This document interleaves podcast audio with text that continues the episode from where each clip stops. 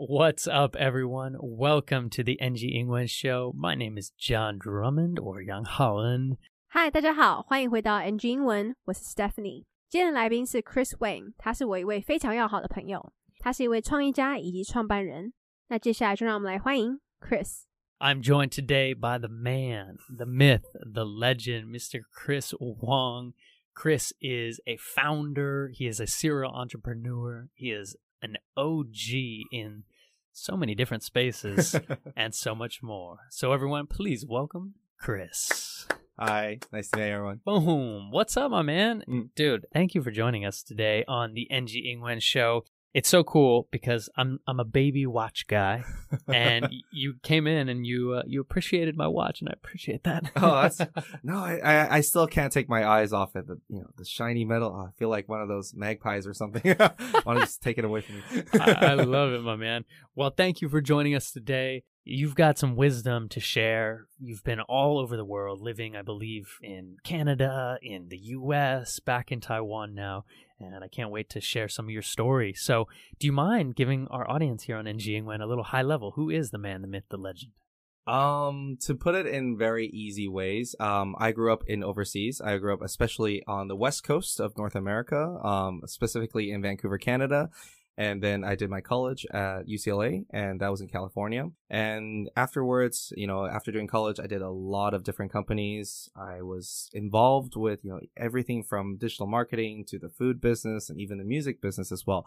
But coming back into Taiwan, I started to dive into more industries and slowly, you know, getting into different aspects of life too. I can't wait to kind of share a little bit about that because, you know, a lot of our audience here is thinking about career transitioning, maybe thinking about starting their own company and, you know, maybe some some wisdom along the way. And so I'd love to start, if we could, Mhm. with what you're up to now. You are the founder now of a marketing company. So maybe let's start there. You know, what was the origin story of all that? So the origin story about my digital marketing company was right before COVID started. Um, I wanted to look for additional revenue streams. I wanted to find something of my own in Taiwan. And at that time, my significant other, um, she was looking for different projects that she could do to transition and to get out of uh, just you know being a content creator herself. So we explored some concepts and we tried a different a couple of different POCs to see what actually could fit for her. POC. Ooh, that's going to be a good one for later. yeah, and after the POC worked out pretty well, we started leveraging her connections. We actually created our own company, and so from everything we do now, we do B2C, we do B2B, even B2B to C. Oh wow. Okay, let's pause here for a second because as you know, this is a little bit of a, a language exchange for our show here. First of all, POC right there, wonderful. Proof of concept. Is that for yes. you right there? Great, great phrase and terminology to know in the business space. Proof of concept. Coming up with, you know, what is our business? What can we do? You know, how can we do it? And, you know, m- maybe what's our SOP? yeah, for how to do it, standard operating procedure. Second thing I think we should take away real quick is you guys have probably heard of B2B, business to business, B2C, business to customer or client. And now, guys, new one, B2B to C, business to business to customer. yes, yeah, And so that's what you guys are focusing on with your digital agencies, or Mhm. your digital marketing, company. Yeah, oh, close enough, close enough. we, We, do- don't want to call you an agency. well everything you know we we talked a little bit uh, you know we we we do a lot of different aspects of anything to do with marketing especially with the digital age you know with instagram tiktok google facebook different sorts of platforms there are different ways to actually for people to consume content and additionally that means different ways to advertise so that's why you know people are saying oh why are you so spread out with b2c b2b and b2b to c is because there's just so many different ways we can actually implement our sales strategies and help people actually create meaningful campaigns. Yeah, I love it. Chris 是在加拿大的温哥华长大的，那后来大学的时候才到了美国加州 LA 读书。 那他毕业后也接触到了非常多不同的产业，例如食品、数位行销、音乐等等。那后来回到台湾之后，其实产业又更广泛了。那 Chris 目前拥有一间数位行销公司。那当时他会创立这间公司的主要原因，是因为他想要在台湾拥有一个自己创立的公司之外，那他的另一半 significant other 也在思考着怎么从创作者身份转换到其他跑道。当时他们试了很多 POC，也就是所谓的 proof of concept 概念验证。那这是一个在商业上蛮常听到的词。POC 指的就是要思考着你要做什么样的生意，或是做什么样的事情，或者是要做什么样的 SOP 之类的。那找到一个比较可行的概念之后呢，Chris 的另一半就从他的人脉当中借力，leveraging connections。那他目前有从 B to B 到 B to C 到 B to B to C 都有在做。那 B to B 的话就是 business to business，代表着企业跟企业之间的合作。那 B to C 的话就是 business to consumer 或是 client 或 customer。它代表的是企业对于客户或消费者或客人。So you came back to Taiwan. You you and your partner have started that. Mhm. And where are you now? How how has the process been? I, I mean, do you feel there's any there's been any wisdom that you've gained along the way now that you could share with us? Well, I think there are a couple of points that we can talk about with this one. Um, in terms of experience, uh, because I grew up abroad, so running a company in Taiwan with some of the ideologies that you may have learned abroad, such as you know caring about employees, etc., these are more foreign or alien concepts to Taiwanese locals. And it's not that they won't accept it; it's just that they've never dealt with it before. So they they don't understand how to use the resources that you've been given, right? Mm-hmm. So we ha- spend a lot of time educating our, our staff on what kind of company policies we have and how to translate that into career success for them, whether it's at the company or if they decide to move on later on in life. And the other part is that at this current stage of our company is, you know, we, we're hammering down the SOPs, SOPs that you mentioned, so that I can focus more of my time, mm-hmm. not so much on, you know, building the core concepts of the company, but rather I can go out there and get more bigger deals. Mm-hmm. And so with these bigger deals, there's always an, a new emergent strategy, and these new emergent strategies actually help our company transform throughout the times. And, you know, that way we can actually always be at the cutting edge of digital marketing. I love that. I would love to kind of dive in a little bit deeper to mm-hmm. to almost the education you're talking about around being a, a like a, a good employee, like taking care of your your employees, that company culture, we might say. So, mm-hmm. can you can you explain a little bit more about that? You know, what do you feel is so different from, let's say, a company in the U.S. versus here now in Taiwan? Well, if we're talking about traditional Taiwanese companies versus companies that are based out of the US, you know, US companies have a lot of employee perks, you know, whether it's a gym membership, health, dental, you know, optical, etc., right? These things I think are a bit more tangible. These are always negotiable as long as you pay cash, right? But, you know, in the US, people actually or actually employers sponsor employees to take uh different courses, university extension programs, MBAs. They sponsor them to do these things. But in Taiwan, this is not that apparent. Um, as a matter of fact, um, it's a rigorous application process. Companies might not be willing to sponsor these programs. But on our end, say for example, one of these uh, companies that we do actually spend a lot on subscribing to is Kahoot. Um, so with Kahoot, we use all their tools. We organize these different learning, you know, seminar days, etc. And even, you know, with our staff, if they want to take courses, let's say on Coursera, which is pretty popular these days, um, yeah, I'm very happy to sponsor them. They just have to show me that they take the class. yes, that that proof of of work right there. yeah. yeah, th- and it's so great. A term right here, you know, employee perks is is so valuable, and I love that you're bringing that culture, you know, into your company and you're taking care of people because people care. They feel good when you, they feel that you care, mm-hmm. and and so I love that you're doing that, Chris. It's it's a it's a wonderful thing. Are you hiring? No, Am I hiring? I don't think You I might Can, you might get some applications. I don't think I can afford you. oh, I meant like actually. Oh yeah, you know we're we're we even my company is at a perpetual stage. I love that you feel you can't afford me. That. it's not true. No, but we are we are perpetually hiring. You know that's because we are always looking for new talent, people with n- different strategies that might be different from what our team currently represents, and we actually welcome our staff members uh, to come up with new, new ideas. We don't push down when we we don't say, oh, you have to follow company SOP every time. Um, I'm very happy when my employees ask me for one-on-one time to discuss certain ideas. And so I think that also goes back onto you know entrepreneurship in Taiwan versus entrepreneurship in the U.S. Yeah, you know, something that I was thinking about in the past is the concept of being friends with your employees. Mhm. You know, have you noticed any distinctions between working in the US and working here? Is there any differences between that? You know, is it normal for the boss to be friendly with, you know, their employees here? In the US, from my experience working in the US, it's very likely for your boss, like the main head boss, to be friends with the outstanding employee. I think that makes a lot of sense because they want to communicate company ideas efficiently and effectively. But in Taiwan, it's very rare to see, let's say, a very big company, whereas kind of a regular run of the mill employee knocks on the door of the boss to discuss business ideas. This is considered very, very Mhm. abnormal. Right. But Oh. for me, I think you know I, I welcome it every day. I I mean I, I see you using Slack. I also use Slack. I welcome my employees to contact me at any time. Yeah, I love it. Yeah, they can message me on Slack. I just don't read it. Oh, I'm just oh. teasing. no, I, I use the Slack bot like remind me in three hours. Love that.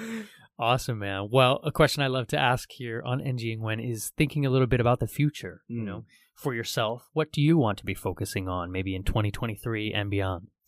Um, so my current company right now, a lot of our clients are B2C primarily. And as I mentioned, we do other side projects or we do other side businesses part of this company as well.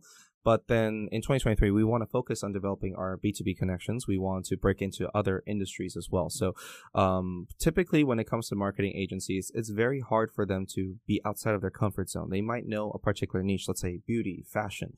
But then if you want to go into business branding, all of a sudden you might be dealing with food, you might be dealing with music, you might be dealing with YouTubers or streamers even. So it's a very wide field. And because of this wide field, that's why I said, oh, we're looking at always hiring. We always need new ideas. We always need people to bring in fresh concepts that we currently do not possess, right? So 2023 is going to be, I think, a very big revolution for my company because we want to greatly and vastly expand our services. Love it, man. Well, I wish you nothing but success, continued success, and hopefully we get to talk watches down the road.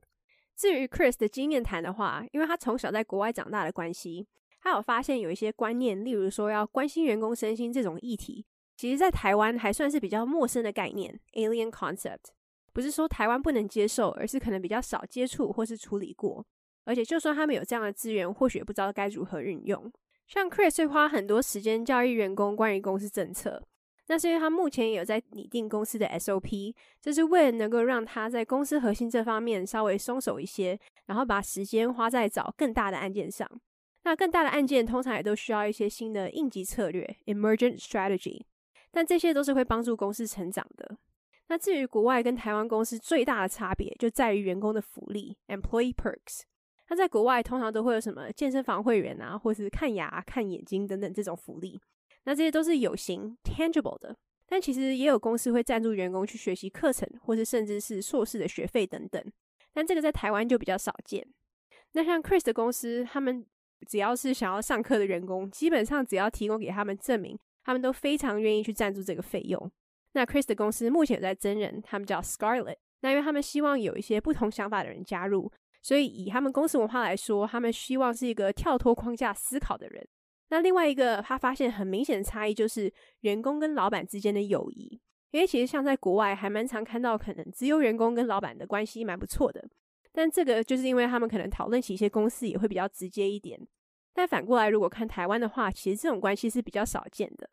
那 Chris 他就是采用比较国外的方式，所以他非常欢迎他的员工随时找他。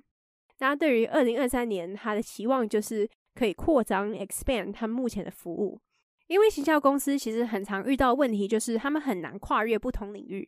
像他们可能一直以来都是做美妆、音乐之类的公司，如果要他们可能跳到传统比较生意推广这方面的话，那可能会有一些难度。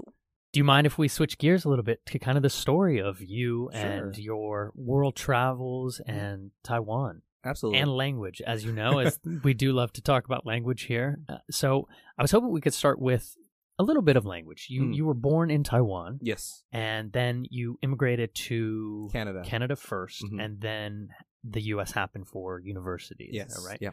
Awesome. So, can you take us through a little bit, maybe high level? What's the language been like in your family? When did you really feel comfortable maybe using English? When did it all develop? Oh wow, this is I've got stories about this. So uh, because it's plural, so I don't want to you know take too much of your time.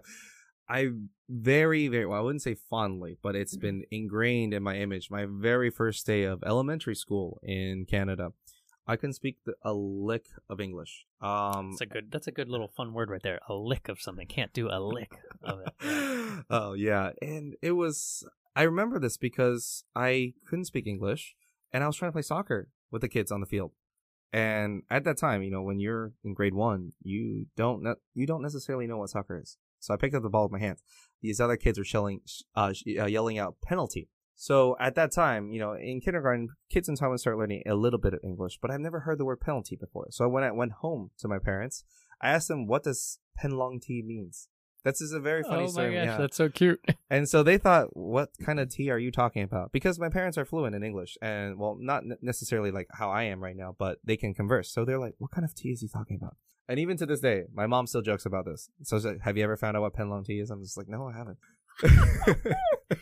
Pen long tea. Oh my god. Yeah. Chris, that's But so pure. We, we did e- we did ESL at the elementary school, and I think by second grade I was starting to become very very fluent in English, and it was very quick. I never noticed the transition because as a child, when you're immersed in such an environment, you don't really notice how you're picking these up, Yeah. right? And um, and that's how I was able to you know transition my English from just you know ESL to actually becoming closer to native efficiency. In fact, I think my English is far better than my Chinese right now. And you know because we're on a language cha- channel right now, so people ask me Pen why long tea. Hello. People ask me why I know how to speak Chinese because you know I've been immersed over there. I don't sound like I know Chinese. Um, my parents have a very very strict rule at home. I'm not allowed to speak English. Mm, So Yeah. yeah. My mom, even though she'll understand what I'm saying, she'll be like, 听不懂,听不懂. Love it. That's what I say every day too. but I might mean it. yeah, and I think that's a great rule. I've had a lot of my Taiwanese friends who've lived abroad. their parents still want to make sure that, you know, they're brought up with Mandarin as almost equally with English. And so at home, they're like, no, hey, listen, like we only speak Chinese at home. You're going to get all the English exposure you need through your friends. And I love that your parents actually do speak English too. yes. Yeah, so they they know the distinction and so would you say you almost had to though relearn Chinese in a I, I know you maybe spoke it at home, but when you came back to Taiwan, did you feel like you were a little bit like a we say a fish out of water?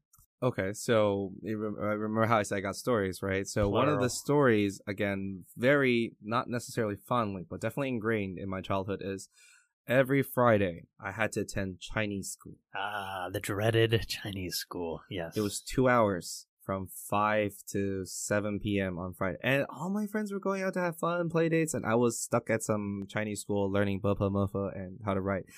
And at the time, I could say I was very hateful of it because you know why why am I learning another language? I don't need to use this. I'm I'm in North America. Where when am I going to use this? But nowadays, right, when you mention when I come back to Taiwan, am I a fish out of water? Um, not necessarily. Uh, because throughout my years, whether from elementary school all the way to college, I came back to Taiwan almost every single summer. Mhm. So I was able to get in touch with Taiwanese culture. I was never really missing out. However, my reading skills and writing skills are were relatively limited. But nowadays, uh, where learning Chinese is often done through pinyin instead of bapa that's when I can type fully in Chinese just because I know how to say those characters. Yeah, yeah. the distinction between Bapoma and pinyin is so interesting. And I think a lot of foreigners who I know who have actually studied Bapoma or they they pronounce so much better than oh yes, for example someone like me I kind of taught myself using pinyin and yeah, it, I can just hear the difference. And Mm. so I love that you you were exposed to that early. Well, I had a good solid foundation What with was like? Bapama. We're gonna we're not gonna finish that because I might not know the rest of it. Chris 是在台湾出生，然后后来才移民到加拿大的。他是到了大学之后才到美国。那他有一个记忆非常深刻的事情，就是他在小学上学的第一天时，他当时是一点英文都不会说，couldn't speak a lick of English。那他当时正在跟其他小朋友玩足球，但因为才小一的关系，所以对于足球的一些规则也不太清楚。他当时就用手拿起了足球。那这个时候有一个小孩就喊出了 penalty 罚球。那虽然台湾大班有教一些英文，但他可能没有学到这个词，所以他回家之后就问了他家人说什么是 pen long tea。那因为他的父母都会说英文，所以他们就反问他说：“你在说什么样的茶吗？”因为他们只能理解后面那个 tea。那当时他也在 ESL 待了一年，那他二年级的时候其实英文就已经非常流利了。他觉得其实小朋友曾经在那样子的环境当中时，其实不太会感受到中间转换的过程。那像他其实也认为，其实他现在的英文程度甚至远超过他中文程度了。那他还是会说中文的原因，是因为他家人有一个非常严格的规则 （strict rule），就在家里就是不能用英文。那像他母亲，即使听得懂他在说什么，也会装作听不懂，直到他用中文跟他说为止。刚 John 有问 Chris 回到台湾之后有没有觉得自己像 fish out of water，其实这就在形容在某一个环境下感到格格不入或是不适应。那因为其实 Chris 在加拿大的时候，他每周五都会去所谓的中文学校学注音。那再加上其实他一直到大学毕业之前的假期都有回台湾，所以在文化上也不会有太大的差异。那他本身他其实现在在写跟读上面还是有一些弱。但因为他都会念这些字，所以只要用拼音的话，他其实都可以打出来。像 John 跟他身边的人，其实有发现，学注音的人可能在发音上会比较标准一些。Do you remember anything that did help you with your English or your Chinese? Maybe tips and advice. Uh, imagine here you're talking to our audience and they might be learning English or Chinese or, or Spanish or French or Japanese. Did anything help you immerse yourself better? Yeah, um, for each individual language that I've learned, um, I found it very, very engaging to not read necessarily what people say, oh, you have to read the New York Times or something, because the content may be boring. Go read some kid like comics. Um, I finally remember, um, one of the reasons I was able to pick up English so fast when I was in uh, Canada was I was reading a comic, well, book slash comic series called Captain Underpants. I love Captain Underpants. I mean, Yes. he's on Netflix now too, right? What? he's on Netflix. oh, I did not know. Oh, no, don't tell me that. Oh, my productivity just went off the. Oh, oh, I burned. Yeah, I burned through hours oh of that content. no. But it was nostalgia, and you know, as a kid, when the content's funny, it becomes very, very easy for you to learn. And I actually transitioned that same concept, or uh, my parents were very supportive of me in that concept. Whereas, um, back in my teenage years, it was very, very difficult to uh, procure anime or manga um, very quickly. And I couldn't read Japanese at that time. So my parents, what, what they, they would do is buy Taiwanese versions of those Japanese anime or manga and bring it back to me in Vancouver. And so I would learn Chinese very quickly because it's content I liked and I would actually know what the content was talking about. So, oh, I mm. can pick up certain words very, very quickly. And that's practical use. Mm-hmm. Super practical. Yeah. So essentially, you're saying there, you had already read it, let's say in English. yes. They gave it to you in Chinese. hmm And so you knew the actual the storyline and everything, and Yeah. now you're getting all that new vocabulary. Yes, Oh, precisely. that's great. Yeah, that's that's super actionable. Yeah, so listening, you know, if you already love a series in your your target language, you know, find that you know so many incredible series are translated in all languages. So love that. Great Mhm. advice. Awesome, Chris. Well, unfortunately, we're coming to the end of the show here. I've really enjoyed the the story about the Penlong tea. that is really really pure that's and I, and I hope it, it it didn't hurt you along the way kind of remembering that story but oh no, it's I never it never hurt me. It was this is the first time I've ever told anybody outside my family about this. So wow, this is Oh, kind of like my wait. big reveal. my big reveal that I don't speak English as well as I, you know. wait whoa, portray whoa, whoa, you myself. were like six years old so that's different times Yeah. Chris 会给想要学任何语言的人的建议就是，不要听别人说该怎么去学习，因为比如说什么要看新闻啊或杂志之类的，其实并不一定是要这样子。 像他当时学英文最快的时候，其实是在看一个漫画叫《Captain Underpants》。如果没有看过的朋友们，你们一定要去看一下，因为真的非常好看。那像他当时想要学中文的时候，也想要用同样的方式。那他当时想要找日本漫画，就是有中文字的。但因为其实当时要买日本漫画并不容易，所以他父母就会从台湾带一大批回去给他看，也因此成为了加速他学习的方式。Question I'd love to end the show with is if you could go back and talk to a younger Penlong T Chris Mm-hmm. would there be any advice you give yourself about language business traveling anything Well, talking to kids about business is difficult, right? I mean, a little bit uh, I, I never had the concept of money as a kid. It was it was just diff- I didn't have an allowance, and most Asian kids don't have allowances. Uh, but what I would say is start to learn language very very early. I think Mm. even most of your listeners would probably attest to this as well. Is that as they get older, they'd have less time. That's already a, a media factor, and then it it's slower on the pickup nowadays, right? So if you're if your child or if you have a child definitely you know learn as much as you can and it will make a very very big difference down the road just because you know going along with these skills as you age they will provide so many opportunities for you yeah yeah the toolkit for for life I love it man Chris 会给年轻自己的建议就是要尽早学习语言。 那相信其实有蛮多听众也能认证 attest，就是因为其实现在年纪越大，时间真的就越少，所以当然是越早学越好。而且我们小时候其实吸收能力当然也比较好一些，记忆力也好很多。那如果有听众有小孩的话，其实真的要让他们多学习，因为这会开启他们更多的机会。那像我个人的话，我也是从小学习非常多的语言，那我也觉得其实真的有差，因为像我最近有在学习西班牙文，我觉得我的记忆力真的是退步非常多，吸收能力也没有像以前那么好了。那我觉得同时，其实学习语言不只是多一个机会在工作上，也有时候是一种文化上的学习。因为其实有一个英文说法就是 “lost in translation”，就是翻译中失去了什么。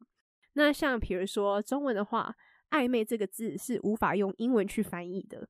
那我觉得这个跟文化也有关系。那比如说像英文的 “dating”，虽然说中文是约会，但我觉得在整个理解上是非常不一样的。那我觉得语言就是一个非常基本的方式去了解这个文化。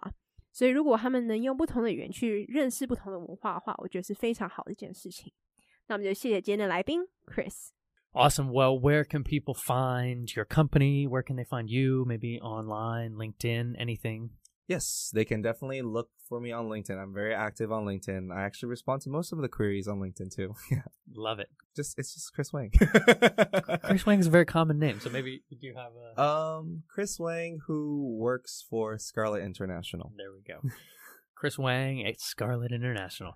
All right, Chris. Well, thank you for joining us on the NG England show, and we'll talk to you next time. Thank you. All right, everyone. Thank you for joining our show today. I appreciate all the support. Don't forget to like, subscribe, and follow along wherever you can find Chris or myself on the World Wide Web. We'll talk to you next time. Peace. All right. Well, that is our NG Ingwen show for today. We hope everyone enjoyed listening to that. You can connect with us on Facebook, Instagram, YouTube, and now Spotify. You can search NG Ingwen, or you can search on IG NG English ICRT. And don't forget to tune in every Wednesday morning from 6:30 to 7 and Wednesday night from 9 to 9:30. We'll catch you on the next episode. Bye-bye.